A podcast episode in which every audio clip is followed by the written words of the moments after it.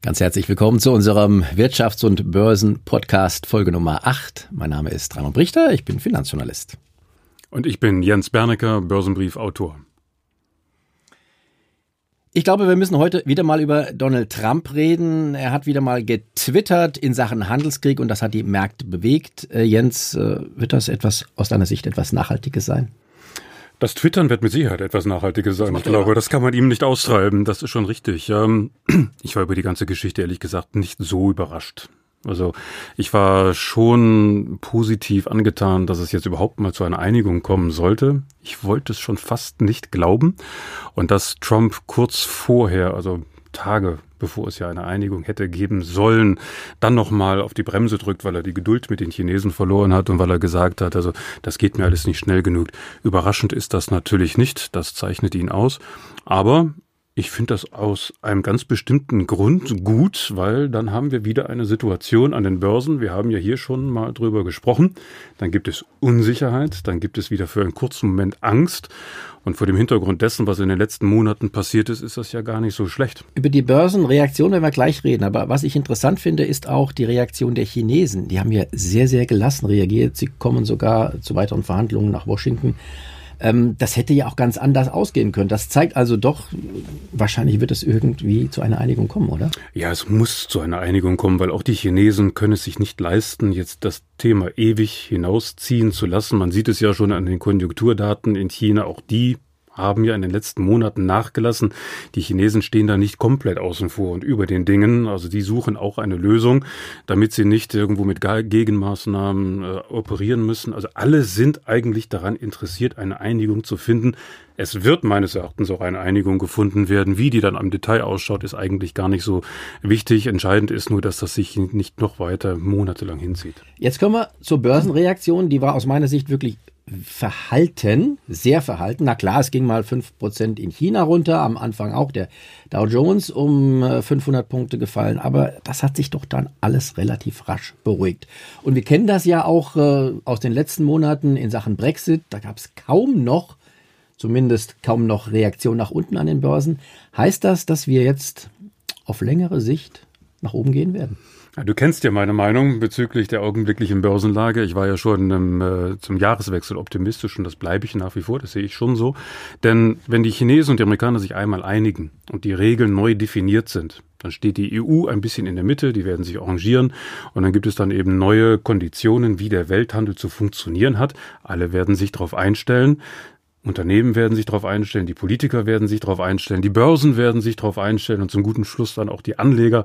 Also insofern hat das natürlich schon sehr viel Chancen, mehr Chancen als Risiken, gar keine Frage. Aber bis wir dahin sind, hasst die Börse ja Unsicherheit, wie du weißt. Ja, man will die Fakten auf dem Tisch haben und erst wenn es wirklich schwarz auf weiß dort liegt, dann sagen die Börsen, okay, jetzt können wir einen Haken dran machen und jetzt gucken wir wieder, wie es geht, wie geht's den Unternehmen, wo wird Geld verdient, wo sind die Stories, über die wir hier schon gesprochen haben. Und dann gehe ich schon davon aus, dass das zweite Halbjahr, das wird noch mit positiven Überraschungen auffunken. Jetzt, wir sind so ein bisschen in den alten Trott zurückgekommen. Ich stelle die Fragen, du antwortest. Äh, frag du mich doch mal, was ich jetzt erwarte. Das, wird, das war auch gerade mein Gedanke. Das war auch gerade mein Gedanke, weil meine Meinung ist ja eigentlich hinlänglich bekannt, aber ich würde wirklich gerne mal wissen, ich meine, du bist ja noch lang genug dabei und bist ja auch hautnah dran am Nachrichtengeschehen und auch am Börsengeschehen. Was ist denn deine Erwartung für das zweite Halbjahr, nachdem es ja im ersten Halbjahr so gut gelaufen ist? Noch ist es ja nicht um das erste Halbjahr, aber äh, gute Frage, die mich jetzt völlig überrascht. ähm, ich habe natürlich keine Glaskugel, äh, wie du auch. Wir wissen nicht, wie es wird. Man hat Erwartungen, die können enttäuscht werden, richtig. Mhm. Ähm, meine Erwartung ist die, dass es zu einem Einbruch jetzt auf keinen Fall kommen wird in den nächsten Monaten. Ähm, ganz einfach auch deshalb, weil wir hatten den letzten Einbruch erst im Dezember. Und so häufig kommen Einbrüche nicht hintereinander. Es sei denn, es ist was ganz Schlimmes wie eine Finanzkrise, die wir jetzt nicht absehen können. Also. Wie siehst du das Thema mit dem Brexit im Herbst? Da könnte ja vielleicht noch was losgetreten werden. Ja, oft das Thema Brexit haben die Märkte jetzt, glaube ich, sich so eingeschossen, dass egal wie das ausgeht und. Auch wenn es zum harten Brexit kommt. Das wird nicht zum harten Brexit kommen. Ich bleibe dabei. Harter Brexit ist ausgeschlossen. Das hatten wir, ich, in der das ersten Folge, schon mal. Richtig, ja. Bis jetzt habe ich ja recht behalten, aber es kann natürlich noch kommen, selbstverständlich, rein mhm. theoretisch. Aber Ähm, das wollen die Engländer auch nicht. Und ich gehe jetzt auch gar nicht mehr so von den, von den Rahmenbedingungen aus. Es gibt immer Gründe für steigende und fallende Kurse, die werden im Nachhinein nachgereicht. Und wenn die Märkte fallen wollen, dann haben sie auch vielleicht in Sachen Brexit eine Begründung. Aber äh, das ist jetzt nicht mein Punkt. Mein Punkt ist eher, ich beobachte die Märkte ja, wie sie sich verhalten generell. Und da sehe ich, dass wir ja im Dezember diesen Einbruch hatten und dann eine starke Erholung. Ähm, jetzt gleich wieder ein Einbruch wäre, wie gesagt, unnatürlich, nur im Falle, wenn wir eine Krise hätten. Die ist aber nicht absehbar. Gleichwohl müssen wir natürlich schon einräumen, dass die Erholung von Januar ja. bis heute sehr, sehr genau. schnell gelaufen ist. Deswegen kann es durchaus zu einer Korrektur kommen, ja, mhm. in diesem Aufwärtstrend. Ähm, ich äh, würde allenfalls eine Seitwärtsbewegung unter heftigen Schwankungen für die nächsten Monate erwarten. Ja. Entweder es geht nochmal richtig hoch, das schließe ich nicht aus, oder eine Seitwärtsbewegung hoch runter, hoch runter, aber keinen nachhaltigen Einbruch. Ich glaube, mit der Meinung stehen wir relativ alleine derzeit im Markt. Wenn ich jetzt mich so umschaue, also auch gerade jetzt, äh, wo Trump wieder so ein bisschen rumgetwittert hat, konnten wir sofort wieder Berichte lesen. Also jetzt kommt das böse Erwachen nach den Kursavancen der letzten Monate und, und, und. Ich kann mich diesem überhaupt nicht anschließen, weil ich sehe das eigentlich ähnlich so wie du. Die Berichtssaison hat es ja auch gerade gezeigt. Also die Unternehmen haben ihre Ergebnisse vorgelegt und präsentiert und auch ihren Ausblick. Das liest sich ja schon ganz gut, was man da gelesen hat. Und ich glaube auch, wenn sich der Nebel ein bisschen lichtet, dann wird man hinterher feststellen, dass Schrecksekunden oder Angstsekunden oder Angstphasen oder Korrekturphasen eher Chancen sind als Risiken. Und ich glaube, das sollte jeder einfach mal verstehen. Und da gibt es auch einen, einen wichtigen Punkt für diejenigen, die sich nicht täglich mit der Börse beschäftigen. Ähm, man sagt so schön, an der Mauer aus Angst können die Kurse am besten nach oben klettern. Das heißt so viel wie, wenn die Stimmung euphorisch ist, dann ist die Gefahr, dass es da zu einem Einbruch irgendwann kommt in nächster Zeit sehr, sehr groß. Aber wenn die Leute Angst haben, generell. Und das haben sie offenbar noch, denn immer wieder kommen ja ähm, diese äh, äh, Kommentare, die sagen, ah, es ist alles noch nicht gegessen und da sind noch Risiken, hier sind noch Risiken, die Konjunktur schwächt sich ab und und und. Mhm. Das ist eigentlich ein gutes Umfeld für Börsenkurse, denn die hängen zum Großteil von Psychologie ab um weiter zu steigen. Ja, das ist vollkommen richtig. Und ich glaube, das ist auch sehr, sehr wichtig zu verstehen, gerade, glaube ich, für den deutschen Anleger, der ja sehr faktenorientiert ist. Man schaut sich immer, was ist jetzt tatsächlich gegeben mit den Zahlen, was können die Unternehmen, was haben sie geliefert und der Blick zurück wird eher mal angewandt als der Blick nach vorne. Und deswegen glaube ich auch, dass Angst ein verdammt schlechter Ratgeber ist. Das sehe ich immer wieder in meinen 30 Jahren, wo ich jetzt an der Börse bin. Eigentlich war es in der Vergangenheit immer so, dass wenn die Leute Angst haben, es immer klug gewesen ist, sich davon nicht beeindrucken zu lassen, sondern zu sagen, hm, das ist nur ein Gefühl. Wie schauen denn wirklich die Perspektiven aus? Im Gegenteil, die Angst, die war ja riesig groß im letzten November, im letzten Dezember. Und wer im Dezember verkauft hat? Ja, wir haben darüber, glaube ich, schon mal gesprochen. Ich hatte im November schon gesagt, man soll jetzt gierig sein, wenn die anderen Angst haben. Das war okay, es war ein paar Wochen zu früh. Es ging nochmal kräftig runter, aber inzwischen sind wir schon weit über den Ständen vom November. Das heißt aber auch, an der Börse muss man einfach auch Schwankungen aushalten. Genau, und ich glaube, das ist ja ein Thema, was wir auch schon mal angerissen haben. Wir werden das wahrscheinlich später nochmal vertiefen, vielleicht auch mit einigen Schaubildern, weil diese Schwankungen, man sagt ja im Börsenjargon Volatilität, also die Schwankungsbreite, das Auf und Ab der Kurse.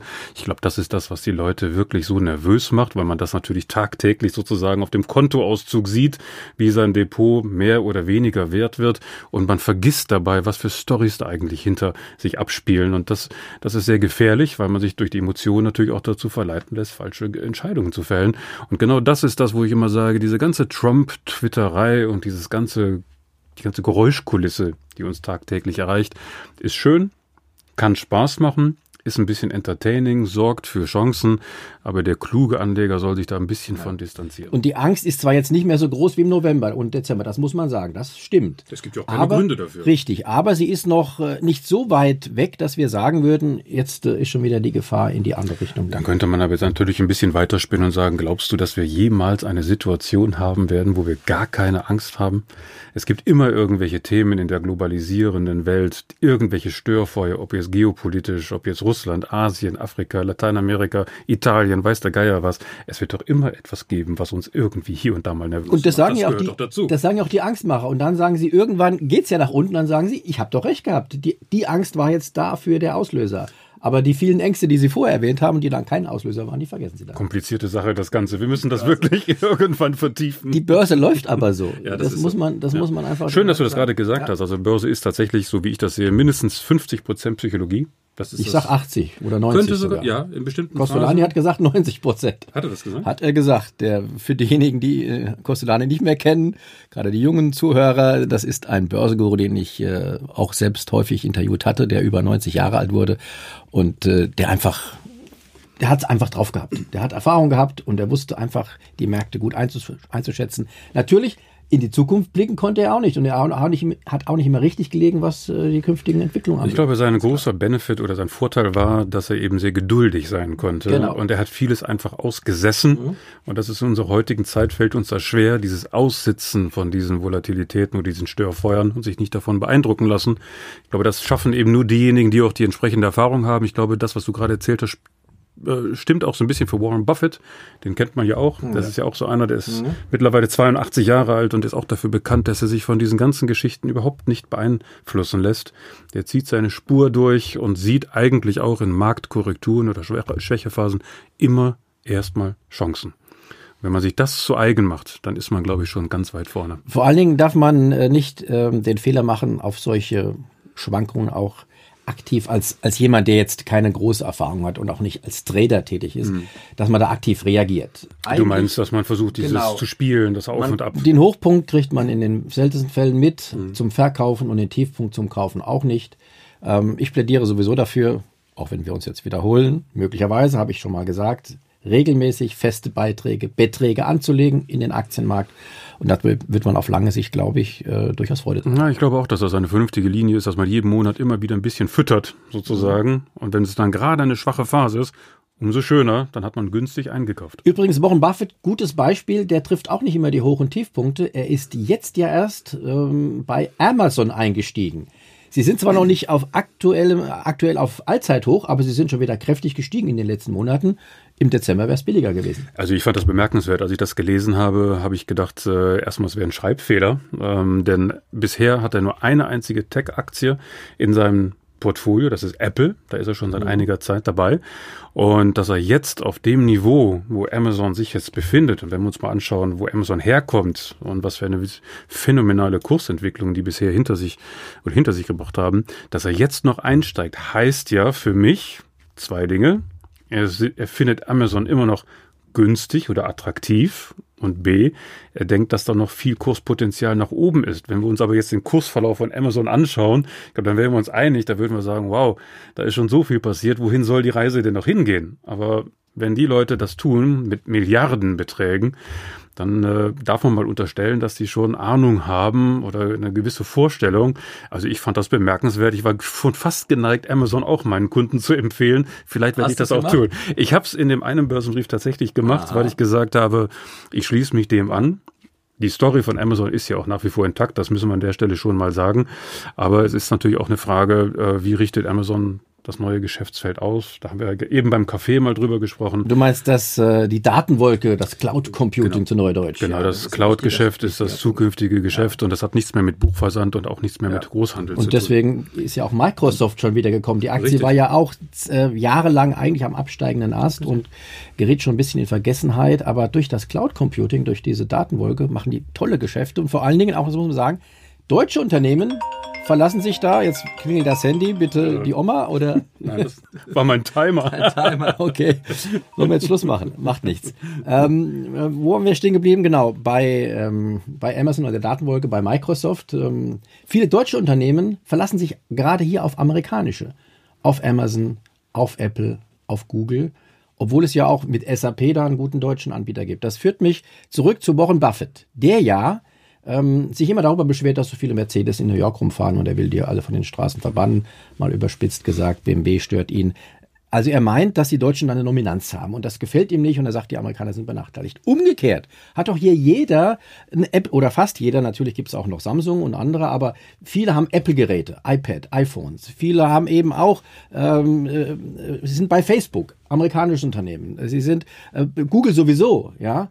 Amazon kaufen sie alle ein. Also die amerikanische Dominanz im Hightech-Bereich, die müsste man doch eigentlich dagegen rechnen. Weißt du was, ich glaube, das ist eine interessante Aufgabe, jetzt wo du das erwähnst. Ich werde mir mal die Mühe machen, da mal ein bisschen zu recherchieren und was auszuarbeiten. Dann würde ich vorschlagen, machen wir das mal zum Thema eines nächsten Podcasts, weil du hast recht. Die Darstellung ist manchmal sehr einseitig und wenn man mal ein bisschen zwei Ebenen tiefer schaut, wie sich tatsächlich die Realität darstellt, dann gibt es wahrscheinlich ein anderes Bild. Das können wir gerne mal diskutieren. Super, das machen wir. Ähm, können wir Donald Trump doch wirklich dankbar sein. Der bringt uns die Themen hier für unseren äh, Podcast im Wirtschafts- und Börsenbereich. Das war's für heute, Folge 8. Ich freue mich schon auf Folge 9, damit nämlich äh, Jens Bernecker wieder ein, eine weitere Aktiengattung vorstellen, die er in seinen Korb füllen will. Und es werden Aktien der Elektromobilität sein. Machen Sie es gut, bis dann.